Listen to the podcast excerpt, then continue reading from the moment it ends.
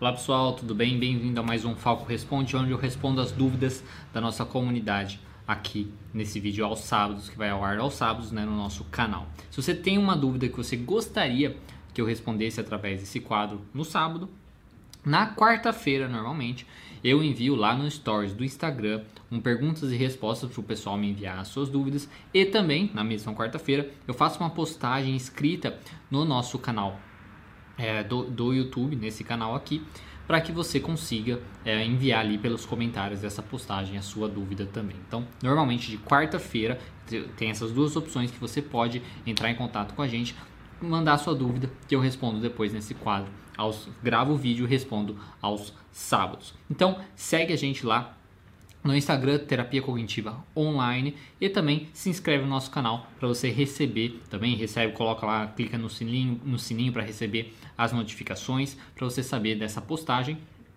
e poder mandar a sua dúvida. OK? Então, sem mais delongas, vamos às primeiras a primeira pergunta. O que te fez escolher a TCC? Bom, o que me fez escolher a TCC, eu acho que eu já respondi essas perguntas pergunta algumas vezes, Basicamente é a diferença da TCC com a maioria, né, principalmente a psicanálise, a diferença da TCC com essas, com essas outras teorias.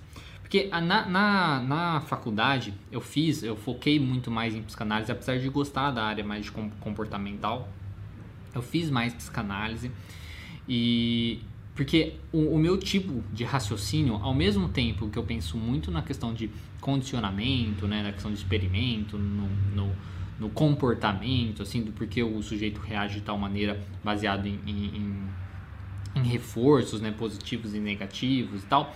Eu também tenho um pensamento bem é, mais é, filosófico da coisa e tal, de, de imaginar o porquê. Então, então eu tenho essas duas, essas duas linhas. Então eu fui mais para psicanálise porque eu imaginava que é, era uma coisa assim que era necessário, precisava saber psicanálise para saber ser um bom terapeuta ou, ou qualquer coisa assim para ser psicólogo e tal. No final dos contos não precisa, tá? Você pode seguir qualquer linha e não saber até mesmo nada de psicanálise. É interessante saber um pouco a questão de inconsciente e tal, mas nada mais por é, só para você poder falar sobre isso, não que você precise para você poder atender e trabalhar com isso. Então, o que me fez escolher a TCC foi depois de começar a prática, né?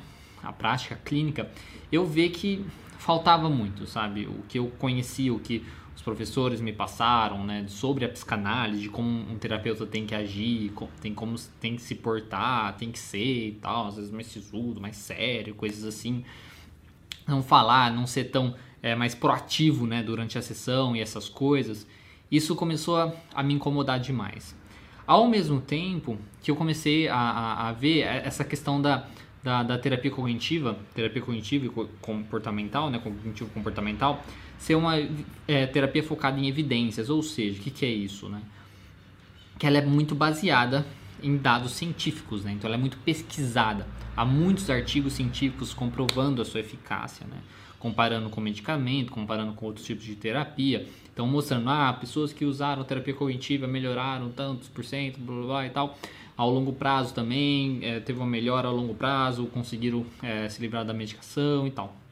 Então, isso eu sou também, né? Eu sou uma pessoa muito científica, que eu gosto de dados, né? Que eu gosto de falar assim, olha aqui, é por isso que funciona. Eu não estou falando da minha cabeça, tipo assim, ah, não funciona por conta disso. Não é uma suposição. São dados científicos, é comprovado, né, cientificamente a sua eficácia. Então, esse basicamente é o que eu poderia falar, o que me fez escolher a TCC, o principal é essa questão das, das evidências científicas, ao mesmo tempo com um modo de trabalho que é muito mais, é, digamos, livre. Né? Eu posso ser mais quem eu sou. Né? Eu acho que eu não preciso é, formar um papel, eu não preciso né, é, fingir ser uma pessoa assim diferente, coisas nesse sentido.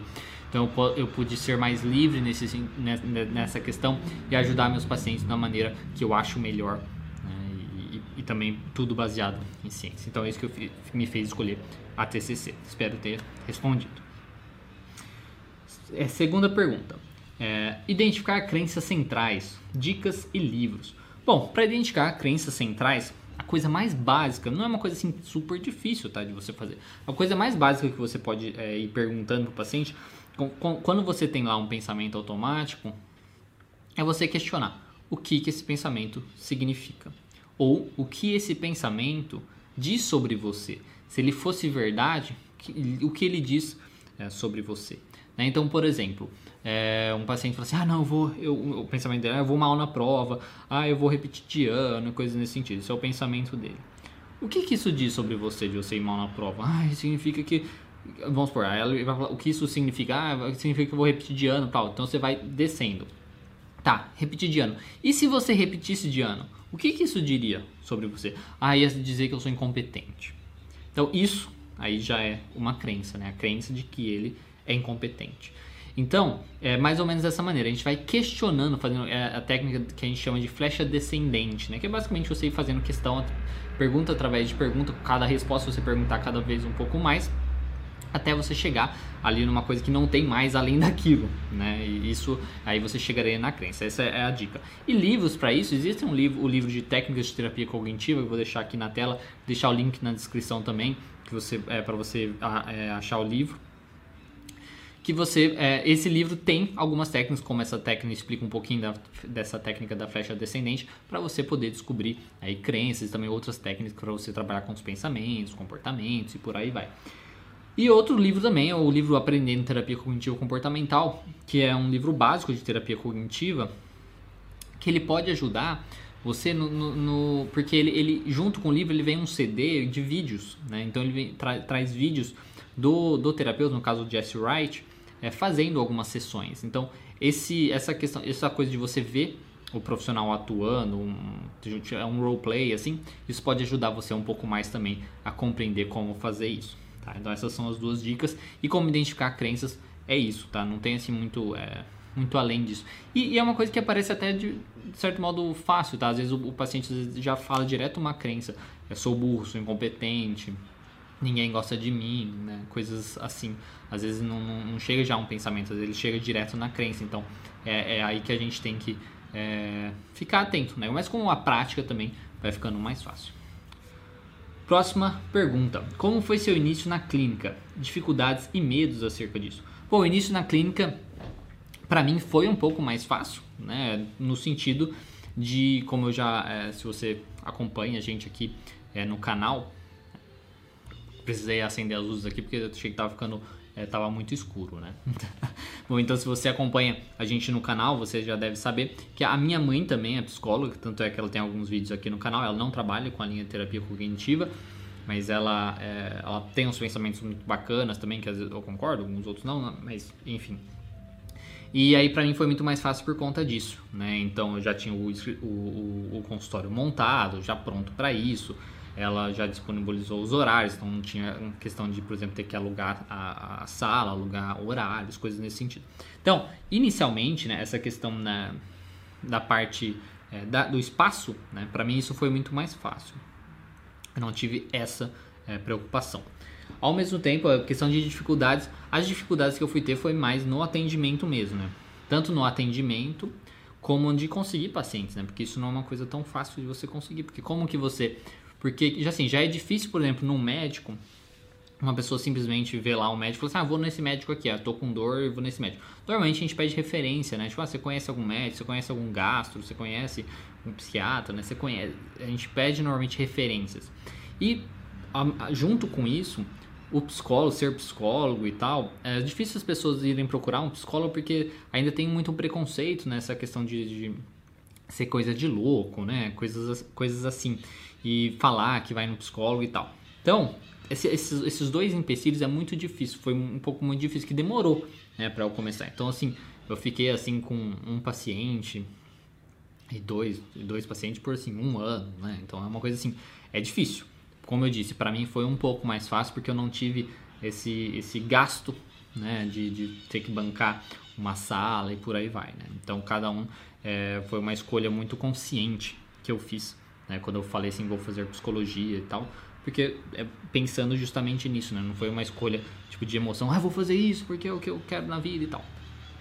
Então, as dificuldades são essas, né? Então, mesmo assim, você vê, mesmo assim, eu tendo um suporte e tal, foi, foi uma dificuldade isso. Ao mesmo tempo que a dificuldade quando eu comecei a atender, que foi na linha de psicanalítica, né? E era mais difícil, sabe?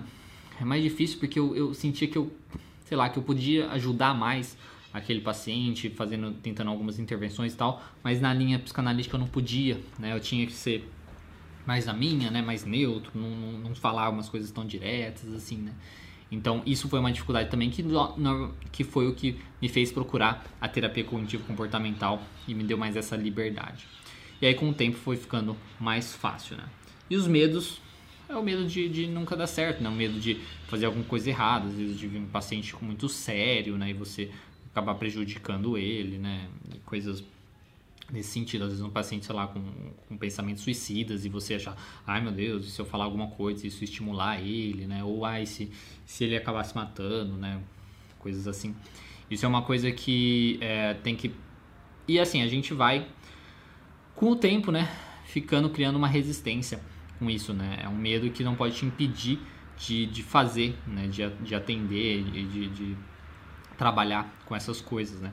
Porque com o tempo você vai percebendo que você não tem tanta responsabilidade assim, né? Você tem a responsabilidade de cuidar do paciente e tal, mas se você fazer as coisas direito, né? No seu jeito, não, não falar besteira, né? Coisas assim pro paciente, independente do que acontecer fora do consultório, você não tem esse controle, né? Você não tem esse poder.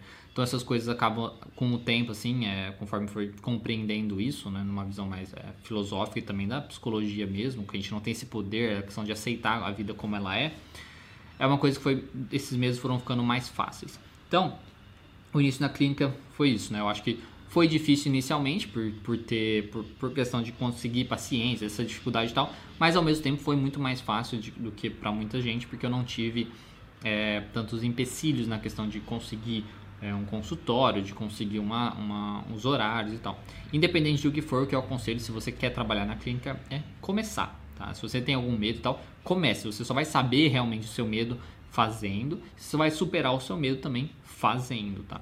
Mesmo que você por muito tempo eu trabalhei, né, por conta dessa questão de ser poucos pacientes e tal, basicamente de graça, né? Então é uma coisa que não? Eu cobrava, mas cobrava um valor muito baixo e tal. Então, é, não tinha nada né, de rendimento e tal. E se eu, se eu tivesse ainda que investir né, por, num horário, pagar um horário para atender, seria menos ainda. Então, é uma coisa que você não tem que ter esse medo, né? Você tem que entender que vai ser assim por um tempo. Se você puder fazer isso, né, ficar um tempo aí é, trabalhando dessa maneira, ok. Se não puder, talvez busque outro trabalho né, para complementar a renda até que você consiga subir na clínica. Né? Então, esse, esse, assim que foi o meu início na clínica, foi uma coisa que ao mesmo tempo foi um pouco difícil, também foi um pouco é, fácil comparado com as outras pessoas, né? Mas como eu disse, foi uma escolha consciente minha, não é tipo, nossa, você é sortudo. Não, foi uma escolha consciente minha, eu poderia ter feito qualquer outra faculdade, como eu até disse que eu fiz é, veterinária, mas quando eu decidi fazer, começar a fazer psicologia foi uma coisa mais consciente também, né? Então, isso é uma coisa que tem que entender, né? Foi uma coisa muito consciente, que eu me dou muito bem também com a área, e então por isso foi um pouco mais fácil nesse início.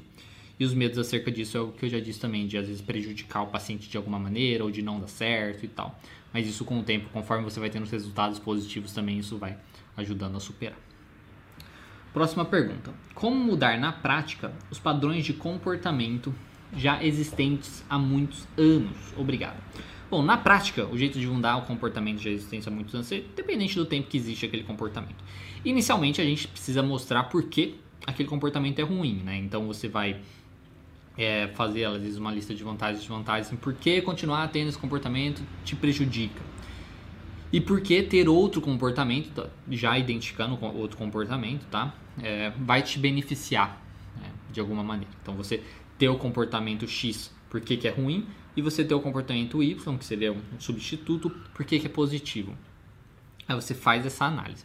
Para o sujeito ver. Então, quando ele percebe realmente, nossa, me prejudica muito no presente, no futuro, né? Vai me dar, vai me trazer muito sofrimento, prejuízos e tal. E esse outro comportamento vai me trazer benefícios ou simplesmente não vai me trazer prejuízos, né? Isso é primeiro o motivador. Depois é praticando. Um hábito você muda fazendo. Tá? Você não consegue acordar, começar a acordar mais cedo se você não acordar mais cedo. Né? Não é uma coisa que simplesmente vai acontecer.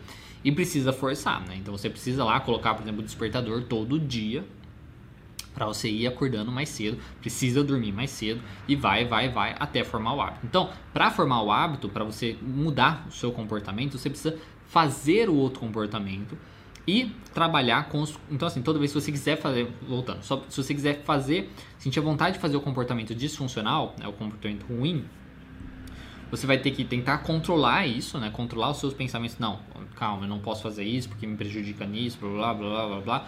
É uma coisa muito ruim que vai me prejudicar e tal, me causa sofrimento no futuro, vai manter meu problema, vai manter meu transtorno, pode piorar as coisas e tal. Então, impedir de fazer aquele comportamento. Ao mesmo tempo que ele vai fazer de maneira forçada o comportamento que é considerado mais positivo.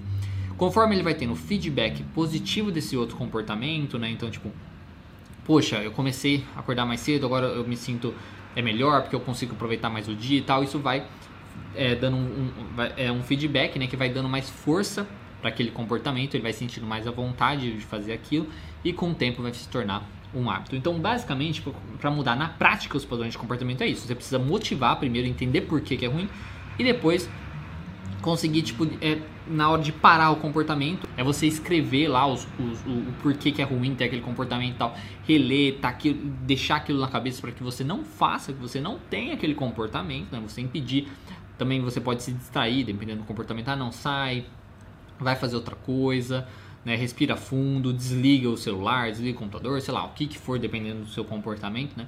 Tem outros um, comportamentos menores assim para te impedir de fazer aquele comportamento ao mesmo tempo que você tem que praticar o novo comportamento e ir se forçando a praticar aquilo também, utilizando a motivação lá, os pontos positivos. Não, mas por que eu estou fazendo isso mesmo? Estou fazendo isso por causa disso, tal, disso, disso, disso. E vai fazendo, vai fazendo, até que se torne um hábito e o outro comportamento fique mais tranquilo, mais fácil de você se livrar dele. Espero ter respondido a sua dúvida. Qualquer coisa você manda de novo. Então, como eu disse, independente de ser há muitos anos, há poucos anos, é assim que a gente faz. Vamos lá. Próxima pergunta. Até quando é preciso ir a um psicólogo ou psiquiatra? Né? Tem um tempo definido para terapia ou um tempo limite? Não, não tem um tempo definido para terapia, né? Alguns terapeutas, principalmente terapeutas cognitivos, podem falar assim, ah, eu vou, eu vou te ajudar em 24 sessões, coisas assim. Mas na maioria das vezes não tem. Por quê? Porque vai depender da meta, né? Vai depender da meta do paciente. Então, assim, é, quando, até quando é preciso ir? Até você se sentir, né? Até que você, vamos supor, se você está falando de um transtorno, ah, eu tenho depressão, ah, eu tenho um transtorno de ansiedade. É quando você sentir que aquele transtorno tá tranquilo, né? Até você falar assim, ah, eu tô muito bem já, eu não me sinto mais tão ansioso nas situações, eu consigo enfrentar tudo e tal. Ou, ah, eu, eu não tô mais depressivo, consigo enfrentar as coisas. Aí você faz um, um, um tempo assim, né, de você sem a distanciando a terapia, né, fazendo, por exemplo, sessões quinzenais e tal, para ver mesmo se que você tá bem, né? Porque não adianta assim, ah, tô bem hoje. Nossa, vou parar a terapia então. Tipo, não é assim, né? Tipo, você pode piorar semana que vem. Tem que ser um tempo de você estar bem, né, naquela naquela daquela maneira, para que você sinta já seguro, sinta essa segurança, entenda porque você melhorou para você se livrar. Então, isso é uma coisa. Se você for um transtorno é quando você se sentir bem já por um, um período de tempo, aí um mês, talvez, talvez um mês e pouquinho. Se você tá bem com aquilo, ok, talvez já seja um momento de você ir parando a terapia. Aí é você conversar com o seu terapeuta. Agora, se foram metas, ah, eu quero aprender a estudar porque eu quero passar num concurso, ah, eu quero aprender a falar em público, sei lá, né? uma meta específica assim de, uma, de um comportamento diferente, né? um hábito e tal, é quando você atingir essa meta. Né? Então você atingiu essa meta, poxa, agora eu tô conseguindo estudar, eu aprendi, agora eu tô indo muito bem, fui muito bem na prova e tal, tal, tal tô tendo resultados positivos, aí vai de você, né? Se você falar assim, não, acho que já tá tranquilo, acho que eu já não tenho essa mais essa necessidade, já cumpri aqui na lista de tarefas de dificuldades e metas, é, essa meta já foi cumprida, era tudo isso que eu precisava, pronto. Aí é conversando também com o terapeuta e aí cessando a terapia. Então, até quando é preciso? É até você, se você tiver um transtorno, se sentir melhor, se comportar melhor, por aí vai. Ou, se você for uma meta, você atingir essa meta. E se tem um tempo definido, não tem um tempo definido, porque cada pessoa é de um jeito, cada caso é um caso, e ao mesmo tempo, vamos supor que se você vem tratar é, depressão, ao mesmo tempo pode surgir, pode aparecer que você também tem transtornos de ansiedade junto, então aí precisa trabalhar os dois juntos. Então, se você falar, ah, vou tratar a depressão, mas se você não tratar ansiedade ao mesmo tempo, não vai dar certo. Né? Então, se você não tem como falar assim, ah, vou te tratar em 16 sessões a depressão. Mas, poxa, mas daí você não contou com um transtorno de ansiedade também, que às vezes o sujeito tem, um transtorno de personalidade, sei lá, qualquer outra coisa que ele tem. E aí pode complicar um pouquinho. Então, ter um tempo definido, algumas pessoas fazem, eu não acho bacana, eu acho que cada caso é um caso, cada né, é, transtorno é de um jeito também. Então, cada pessoa é de um jeito, cada transtorno é de um jeito, os pensamentos vão ser diferentes, as crenças vão ser diferentes, a motivação do paciente vai ser diferente, as possibilidades do paciente, a capacidade do paciente, muita coisa, são muitas variáveis. Então, ter um tempo definido não tem, pelo menos eu não acho bacana ter. E, o, e até quando é preciso é quando você se sentir melhor, dependendo do transtorno, ou quando você concluir a sua meta, certo? Próxima pergunta: quais os, quais os primeiros passos para iniciar os atendimentos em TCC? Dicas de livro, livros, cursos, materiais para a clínica. Bom, os primeiros passos para iniciar qualquer tipo de atendimento é atender, né? Tipo, então, inicialmente é atender. Então, se você às vezes já é recém-formado, já busque, né? Às vezes um lugar para você atender. Talvez tenha uma meta, assim, ah, vou começar a atender em janeiro. Vamos supor, a gente está em, em, gente tá em fim de novembro, né? Fim de novembro, dezembro. Começar a atender em janeiro. Então, já se programe para isso, já busque um lugar que você possa alugar, seja por horário, seja alugar a sala, que seja, né? dependendo das suas condições, das suas possibilidades.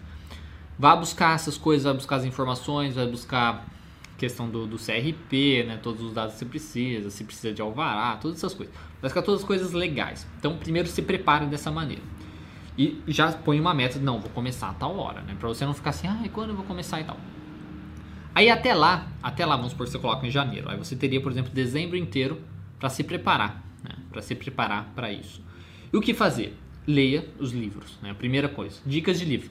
Tem dois livros que, aliás, três livros que eu acho muito interessante que pode ajudar você no início. Seja o, o Terapia Cognitivo Comportamental Teoria e Prática da Judith Beck, vai estar aqui na tela também um link na descrição. Tem o Aprendendo a Terapia Cognitivo Comportamental, um guia, um guia ilustrado, que é do, do Jesse Wright, que vem com um CD, tá? Vem com um CD dele tendo um, alguns roleplays explicando, né, atendendo uma pessoa, tá, algumas pessoas na terapia cognitivo comportamental. Então ele pode te ajudar até mesmo a entender a prática da terapia cognitiva de uma maneira mais visual. Então isso é muito interessante. Então, esses dois livros. E também A Mente Vencendo o Humor, que é um livro que não é direcionado para profissionais, mas pode te ajudar a entender a, algumas técnicas, algumas coisas diferentes para você saber trabalhar ali com o paciente. Você pode até usar, utilizar materiais desse livro no consultório. Tá? Então, acho que pode ser bacana. A Mente Vencendo o Humor, da Padesc, também está aqui na tela e eu vou colocar o link na descrição.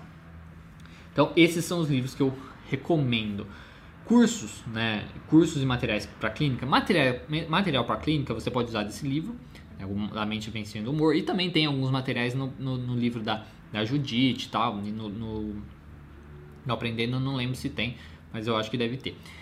Agora, é, outros materiais você pode acessar no nosso site terapiacognitivaonline.com tem lá uma lista de materiais que você vai lá só cadastrar seu e-mail e receber no seu e-mail de graça, tá? Uma, vários materiais que você pode usar na clínica, uma é, material simples, né? Por exemplo, registro da sessão, avaliação, lista de dificuldades e metas e por aí vai. Então, vários materiais que você pode usar na clínica ali é, para você mesmo, né? Você pode usar para você mesmo, você pode usar com o seu paciente. Então, esses materiais podem te ajudar. Isso é uma coisa que é, muitas pessoas gostam e tal, e, e, são os materiais que eu mesmo utilizo na clínica. Lá no nosso site terapiacognitivaonline.com tem lá os materiais clínicos, você se cadastra e recebe os materiais por e-mail de graça. Ao mesmo tempo, nós temos também o nosso curso, né, tanto curso e e-book, que é o curso é, essencial da terapia cognitivo comportamental e o e-book, né, que é essencial da terapia cognitivo comportamental, que é o conteúdo do curso, conteúdo básico, né, do curso. Esses dois, né, esse curso e esse book, é basicamente um curso introdutório, tá? Então é assim, para recém-formado, estudantes e tal. Se você está buscando aí uma coisa mais aprofundada em terapia, porque eu quero saber todas as maiores técnicas para tratar a ansiedade. Não é isso, tá? É um curso básico para complementar o que você viu na faculdade, para você já falar assim, poxa, a terapia cognitiva é muito legal, é realmente o que eu quero, entender como ela funciona na prática. Se você já trabalha com terapia cognitiva, ele só funcionaria no caso se você é para às vezes, digamos, se você faz muito tempo que você não trabalha, que você trabalha com terapia cognitiva, faz muito tempo que você não vê as coisas, meio que para rever, né? Para você rever o conteúdo, fazer uma reciclagem, uma coisa nesse sentido. Talvez funcionaria nesse sentido. Mas o ideal é um curso introdutório para você conhecer a terapia cognitiva comportamental, já ter mais confiança e já atender também na clínica seguindo esse básico desse curso. Então, esse curso essencial da terapia cognitiva comportamental é um curso assim, é, se você procurar na internet, não é um curso comparado com os outros cursos, não é um curso caro, tá? É um curso relativamente barato, que eu, fiz justamente um preço bem mais em conta para justamente recém-formados, né, estudantes de psicologia e tal, porque eu sei que é difícil essas coisas. Então você pode acessar lá o site, né, no, também no Terapia que está aqui, vai estar tá na descrição o link para esse curso e o link também para o e-book, que o e-book é até mais barato que o curso, né, só que aí não tem a questão das aulas ao vivo e tal.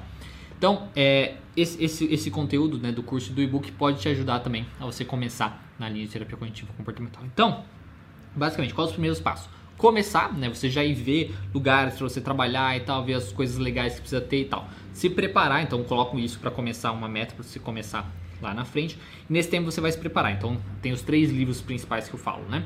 Que é o Terapia Cognitiva Cognitivo Comportamental, Teoria e Prática, da Judith Beck, o Aprendendo Terapia Cognitivo Comportamental, do Jesse Wright e A Mente Vencendo o Humor. Esses três livros podem te dar uma base bem interessante para você começar. Materiais clínicos lá no nosso site terapiacognitivaonline.com. Você pode encontrar lá para você cadastrar seu e-mail e baixar esses materiais de graça. São os materiais que eu utilizo para você trabalhar na clínica. E cursos e também é, o e-book, né, que seria entrar na coisa de livro é o curso essencial da terapia cognitivo comportamental e e-book essencial da terapia cognitivo comportamental, também nosso, de nossa autoria, que você pode também adquirir e pode te ajudar. O e-book, no caso, está tá no Kindle, né? Então você pode baixar ou no Kindle ou no seu celular, no seu smartphone ou tablet, através do aplicativo do Kindle também para você. Então, são, é isso que eu poderia falar para você de dicas, né? Então, assim, são, é muita coisa que você tem aí de possibilidades para você já começar aí na clínica e ajudar. Eu fiz é justamente essas coisas porque eu não tive isso, né? Então, eu acho que fazer isso, passar isso para frente é muito bacana e espero que te ajude. Bom, próxima pergunta. Crise, vazio existencial. O que fazer? Como o psicólogo trabalha essas questões? Bom, inicialmente a gente precisa saber por que surgiu isso, né? Essa crise, né? inicialmente. Se for, por exemplo, falecimento de alguém, então a pessoa às vezes está de luto, às vezes ela está mais descrente na questão religiosa por conta desses acontecidos, ou ela perdeu o emprego e tal. A gente precisa entender se aconteceu alguma coisa, se tem alguma coisa que está acontecendo na vida dela ou aconteceu recentemente que causou isso. Por quê? Se a gente identifica isso, esses acontecidos, às vezes a gente é, fazer habilidades, treino de habilidades tal, um comportamento diferente, trabalhar com os pensamentos, a gente consegue tirar essa questão, essa coisa que está acontecendo ou que aconteceu da vida dela, ou pelo menos do dia a dia dela, aí ela já vai se sentir melhor. Então, inicialmente é isso que a gente faria. Agora, se não tem isso, a gente tem que buscar um sentido na vida, porque é um vazio.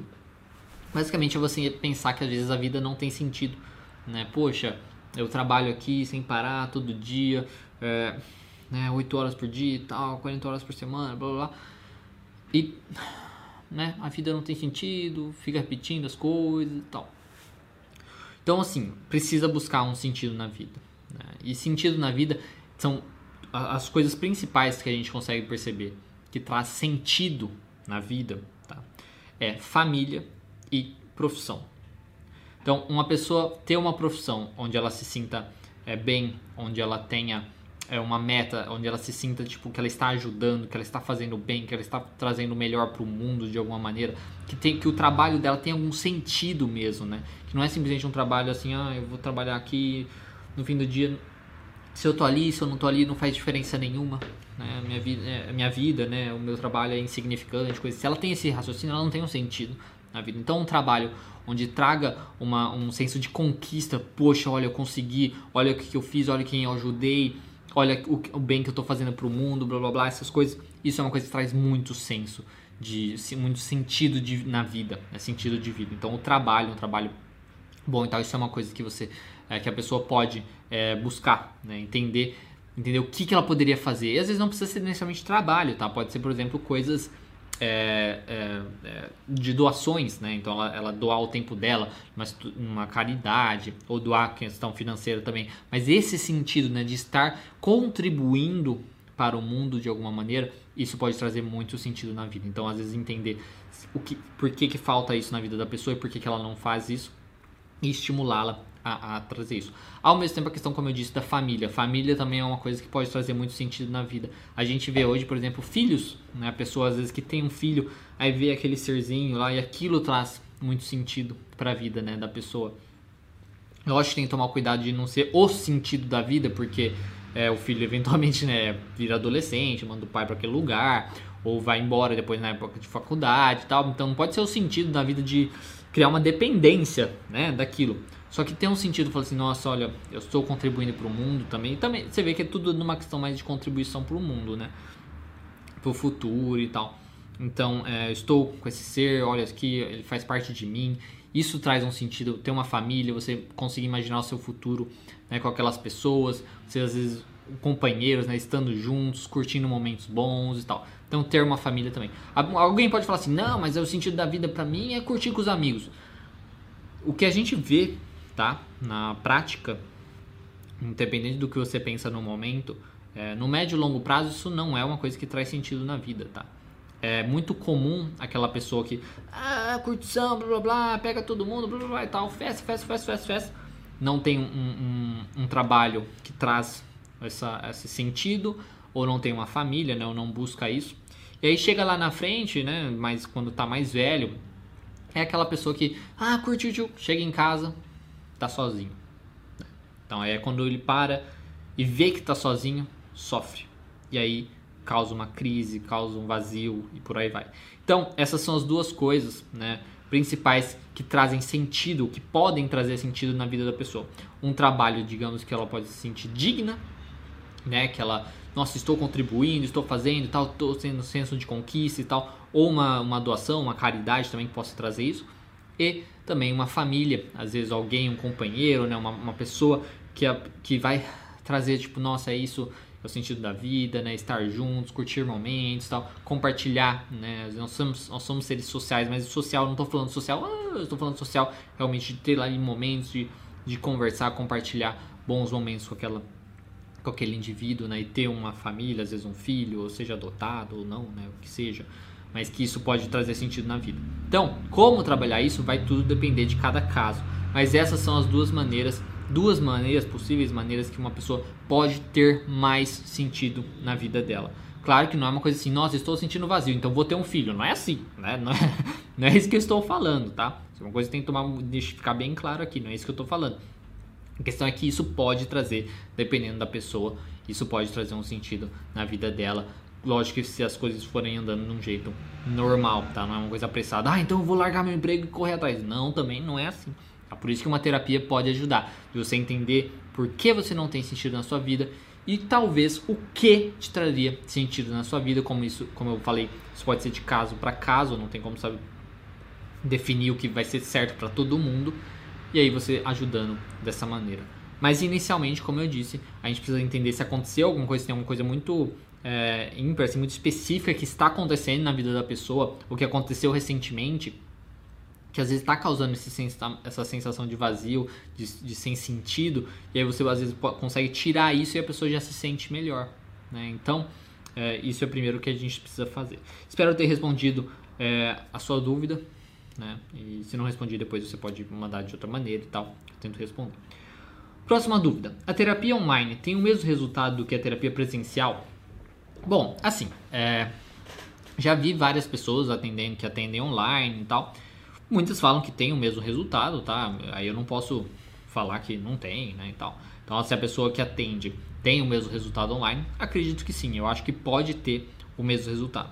Agora, que é um fato que causa uma diferença, isso causa, tá? Não tem como você falar que é a mesma coisa o atendimento online do atendimento presencial. Eu já fiz atendimentos online, né, por um tempo, e assim, é muito diferente, né? Porque você é, sei lá, falta alguma coisa, né, na questão da relação. Às vezes a gente sabe, porque, porque eu acho que tudo depende do terapeuta. Eu mesmo sou uma pessoa muito espontânea e tal, que às vezes brinco, às vezes faço né, maneiras assim e tal. E que se, se eu faço isso, por exemplo, aqui no meu consultório, né, com a pessoa, ela consegue sentir o que eu estou querendo dizer, sentir da onde eu venho, por que, eu estou fazendo isso. Agora, se eu faço isso, a pessoa nunca me viu na vida, não conhece, não, não tá no meu ambiente, ela tá lá na casa dela, tranquila e tal, e vê um ser estranho né, ali na tela fazendo umas piadas, fazendo umas coisas assim e tal, sendo às vezes um pouco sarcástico e tal, é, ela não vai interpretar da mesma maneira né, que o sujeito aqui no consultório. Então, é, isso acho que perde um pouco. Tanto é que foi isso que me fez é, parar um tempo de atender, fazer atendimento online, porque é, travou nisso. Travou nisso, sabe? Eu, eu, fazia algumas coisas assim do que eu normalmente faço no consultório e normalmente dão resultados positivos. Mas no atendimento online o, o sujeito, tipo, ah, tipo, ok. Tipo, não, não conseguia, eu não conseguia o resultado que eu consigo normalmente na clínica, né? na clínica presencial. Então, assim, se tem, se, se o, tem o mesmo resultado? Tem, né? Porque muitas pessoas fazem, muitas pessoas se dão bem com isso e tal. Agora, não vai ser para todo mundo. Não vai ser para todo mundo, nem para terapeuta, como por exemplo para mim, pelo menos no momento isso eu posso é, lá na frente voltar a atender e, e me dar bem, né? Claro. Então, por exemplo, não vai ser bom, não vai ser é, bom pra, para, para alguns terapeutas, como também às vezes não vai ser bom para a pessoa, porque às vezes a pessoa precisa daquela questão, daquele contato, de ver, porque querendo não fica uma coisa mais fria, né? Você tá distante, assim, você uma coisa online fica uma coisa mais fria, mais distante. E às vezes vamos por uma pessoa que tem ansiedade, às vezes ela ir, né? Ela ir no consultório e tal é muito é, mais benéfico também, porque ela está indo, né? Ela está enfrentando o medo dela e tal. Então vai depender, vai depender tanto do terapeuta como do paciente. Não é para todo mundo, isso é o que eu diria. Se tem um resulta resultado, tem o mesmo resultado, mas não é para todo mundo se fosse o que é para todo mundo é o presencial. Presencial para todo mundo, tranquilo. Agora o online não é para todo mundo. Para quem é, né, para quem consegue, seja um terapeuta que consegue, que gosta e tal, e um paciente que vai e gosta e tal, né, que se identifica com isso, tranquilo, tem um resultado tranquilamente, ok? Então é isso que eu diria para você. Se você às vezes está buscando isso, né, às vezes, né, tipo, ah, eu quero fazer atendimento, quero fazer terapia online e tal. Se não tem jeito, vamos supor, você quer terapia cognitiva e não tem na sua cidade, não tem jeito nenhum, faça online, né? Porque às vezes não tem outra opção. Né? E às vezes o online pode te ajudar. E se você ficar tranquilo com isso, tranquilo. Mas também testa, né? Vai e testa. Vê e vê se tem resultado. Lógico não vai fazer uma sessão e ver, ah, não deu certo. Né? Uma sessão é pouco, né? Mas é, é isso que eu diria. Então, tem o, mesmo, tem o mesmo resultado, mas não é para todo mundo. É isso que eu diria. E a última pergunta de hoje. Como lidar com a situação em que o indivíduo consegue atingir seus objetivos e mesmo assim não se sente completamente bem? É como se a pessoa só esperasse não atingir determinadas realizações e quando as realiza não sabe ao certo que sentimento sente, se é algo bom ou não. Há também o fator de o paciente não se sentir merecedor e ou capaz de obter sucesso em algum objetivo. Creio que esses sintomas são do transtorno borderline, pois, pois isso já foi falado no vídeo explicativo desse transtorno aqui no canal. Bom, se é do transtorno borderline, isso não tem como falar, né? É um sintoma, é uma coisa aí que várias pessoas têm, até pessoas sem necessariamente transtornos podem ter. Isso, né? Na questão de você é, conseguir atingir os seus objetivos, mas mesmo assim não ficar bem com isso. Então não é uma coisa que isso é do borderline. O borderline pode ter isso, mas assim como uma pessoa depressiva pode ter isso, uma pessoa ansiosa pode ter isso, qualquer um pode ter. Tá? Então, primeiramente isso, tá? Então, assim, como lidar com uma situação que o indivíduo consegue atingir seus objetivos. Então, assim, uma coisa que eu vejo tá, é que normalmente as pessoas que, que acontecem isso são pessoas que na realidade não queriam aquele objetivo. Isso é um dos motivos. A pessoa não queria aquele objetivo. Então ela queria por outras coisas. Ela não queria é, coisas básicas. Vamos, vamos, pensar numa coisa mais é, mais simples, assim, uma coisa mais material. Ah, eu quero um, um, um celular, né? Eu quero um celular, um videogame, sei lá. Às vezes a pessoa, ah, quero muito esse celular, porque blá blá blá, porque eu vou, vou, vou, vou mexer com ele assim, vou fazer assim, blá blá blá e tal. Aí ela vai e compra aquele celular e vê, ah, ok. E ela não se sente ainda tão bem com aquilo. Isso mostra que ela não queria o celular pelas reais funções, às vezes, do celular. Porque ela queria o celular porque ah, porque é o celular mais moderno que tem. Ah, porque os, todo mundo, todos os amigos dela têm aquele celular. Ah, porque falaram para ela que é bom, porque não sei o que e tal. Não é porque ela realmente queria aquilo. Então, agora, se ela realmente quisesse aquilo, não, eu preciso de um celular, eu preciso, o celular precisa ter isso, isso, isso, isso. E ela vai, e, e, de uma maneira realmente consciente daquilo. E ela vai e compra aquele celular. E o celular tem isso, isso, isso, isso, aquilo. Tranquilo, ela vai ficar bem. Por quê? É de uma maneira objetiva. Ela tinha um porquê daquele celular. Ela tinha um porquê de querer aquilo. Um porquê de querer um carro, um porquê de querer um videogame, um porquê de querer as coisas. Quando ela tem um porquê, quando ela é uma maneira objetiva, clara do porquê ela quer aquilo, ela vai se sentir bem. Agora, se ela quer porque ah, é, o, é, o, é da moda, é porque meu amigo tem, porque me falaram pra ter, tal, tal, tal, tal, ela não necessariamente vai se sentir bem com isso. Então, isso é um fator.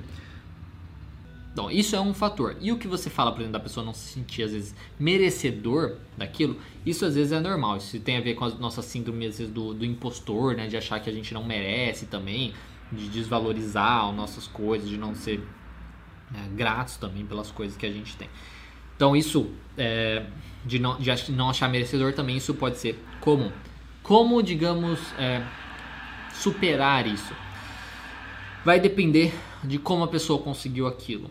Né? Se a gente precisa trabalhar com a, a, bem os pensamentos dela, né? Então, tipo, ah, eu não mereço isso porque eu tive ajuda do meu pai, porque ajuda. Então, assim, precisa entender por que, que a pessoa acha que ela não merece aquilo. Então, tem algum fator ali que, digamos, que ela não consegue perceber que foi 100% ela. Então, a gente precisa entender por que, que ela acha que não é, que, não é isso e a gente é, trabalhar com isso. Então, o motivo é isso, né? Porque algumas pessoas é, às vezes não se sentem merecedor ou, ou capaz de obter o sucesso em, em Bom, no merecedor é isso, porque deve ser separado, né? De não se sentir merecedor, às vezes ela achar que tem alguma outra coisa que não é 100% ela. Então, poxa, eu não fiz isso por mim, né? 100%. Ah, eu tive ajuda de fulano, ciclano e tal. Então ela não vai se achar, às vezes, merecedora daquilo. Aí a gente precisa fazer um trabalho de ver a responsabilidade dela, o que ela realmente teve ali, o que ela realmente ajudou naquilo, de fazer aquilo, aquilo acontecer e tal, para ela voltar a se sentir merecedora que aquilo é válido e tal. E a questão de você é, de, de, ser, de, de, achar que não é capaz de obter é, sucesso em algum objetivo, aí às vezes a pessoa da sua própria capacidade também, né? Dela achar que ela é incapaz de fazer alguma coisa. E às vezes ela é, né? Às vezes ela é incapaz de fazer alguma coisa específica. E aí ela precisa, a gente precisa trabalhar a realidade.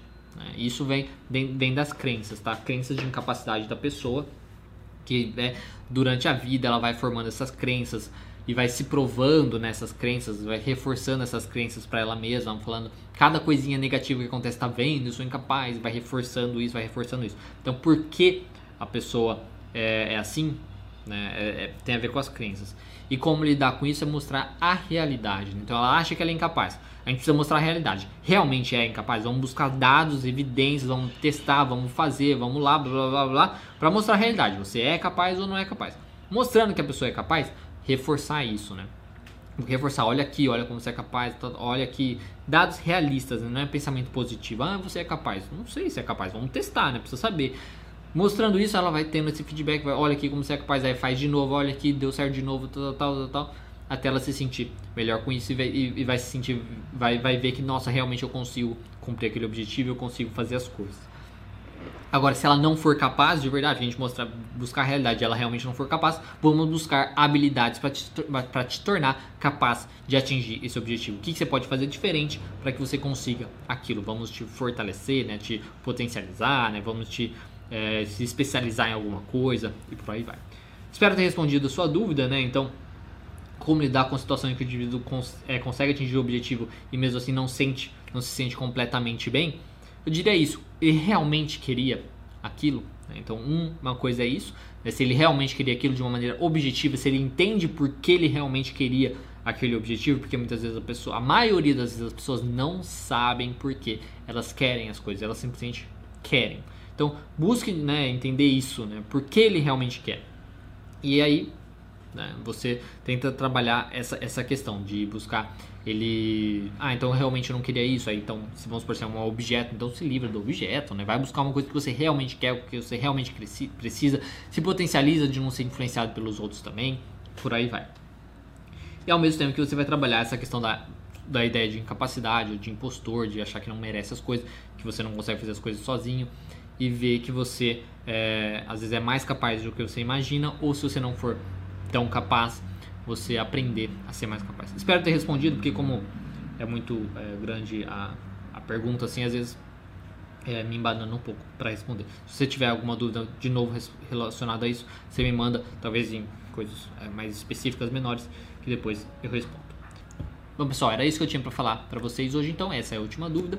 Se, lembrando, se você tiver uma dúvida que você gostaria que eu respondesse, na quarta-feira, lá no nosso no Instagram, Terapia Cognitiva Online, você pode enviar na quarta-feira, lá no, no Stories, vai ter lá um perguntas e respostas para você mandar sua dúvida ou também através aqui do YouTube eu faço uma postagem escrita que você possa pode mandar ali nos comentários dessa postagem que depois eu respondo também em vídeo. E também de segunda-feira tem também um, um, eu também faço perguntas e respostas lá no nosso Instagram, mas eu respondo pelo Stories de uma maneira mais rápida, tá? Porque aqui eu consigo responder as perguntas mais longas, mais profundamente, e lá eu respondo de maneira mais rápida algumas dúvidas do pessoal também. Então, se você gostou desse vídeo, dê um gostei e se inscreva no canal se você não for inscrito. Compartilhe com as pessoas que você acha que possam usufruir desse conteúdo. Se você não gostou, dê um não gostei. E qualquer coisa, dependente do que for, manda nos comentários. Então, muito obrigado e até mais.